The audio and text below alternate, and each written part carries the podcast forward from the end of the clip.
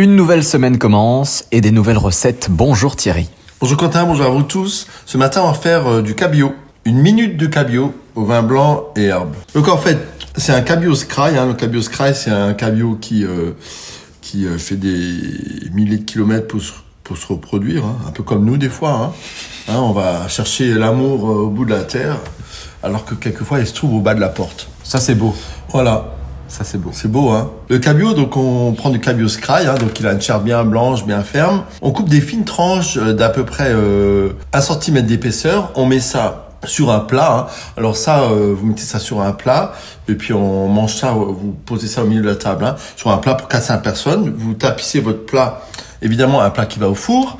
Vous tapissez votre plat de ce cabillaud, vous y mettez du sel, du poivre, un peu d'huile d'olive, et vous mettez un peu de vin blanc sec comme ça. Vous mettez ça au four à 185 degrés pendant 2 à 3 minutes. Lorsque ça sort du four, vous parsemez de ciboulettes et vous effeuillez un peu de coriandre fraîche. Minute de cabillaud au vin blanc et herbe, c'est excellent. Avec ça, vous mangez des pommes à l'eau.